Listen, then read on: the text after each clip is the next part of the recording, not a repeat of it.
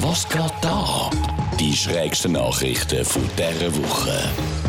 Eine Rentnerin in Florida wurde in ihrem Auto von einer fliegenden Schildkröte verletzt. Laut der Polizei ist die Schildkröte auf die Autobahn gewatschelt. Dort ist ein Auto über die Kante von ihrem Panzer gefahren und das Schildkrötchen hat es gerade durch die Luft und dann halt eben auch noch durch die Windschutzscheibe von dieser Rentnerin gewirbelt. Die hat Platzwunden am Kopf und die Schildkröte ein paar Kratzer abbekommen. Abgesehen von dem geht es aber beiden gut. Die Version der Polizei hm, die hat für mich aber schon ein paar Lücken. Bei fliegenden Schildkröten, die Leute ausnacken, da würde ich jetzt mal Ausschau halten nach so italienischen Sanitärtypen in Rot mit buschigem Schnauz. In Italien könnte schlecht gemachtes Glasse bald zum Verbrechen werden.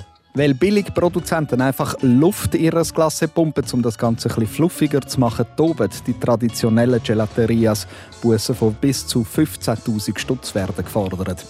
Offen ist, was mit Leuten passieren die grusigen Instant-Kaffee servieren, anstatt Espresso aus Kolbenmaschinen.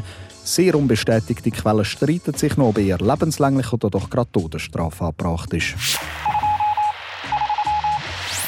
Bei einer Waffenabgabeaktion in Tschechien wurden zwei Panzer abgegeben. Wer Waffen abgibt oder einfach registrieren lässt, kommt kein Puff über mit den Behörden und es gibt auch keine dumme Fragen. Das ist die Voraussetzung bei dieser Waffenamnestie in Tschechien.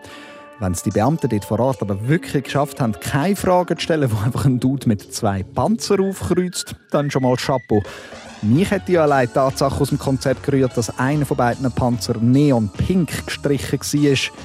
Nach einer Kontrolle hat der Mann dann die beiden Panzer übrigens wieder dürfen mit heimnehmen. Ich habe bis jetzt keine Ahnung, was für ein Typ so ein Pink Panzer Dude dann ist. Aber eins weiss ich, ein Nachbarschaftsstreit mit dem Mensch wird ich sicher nicht anfangen.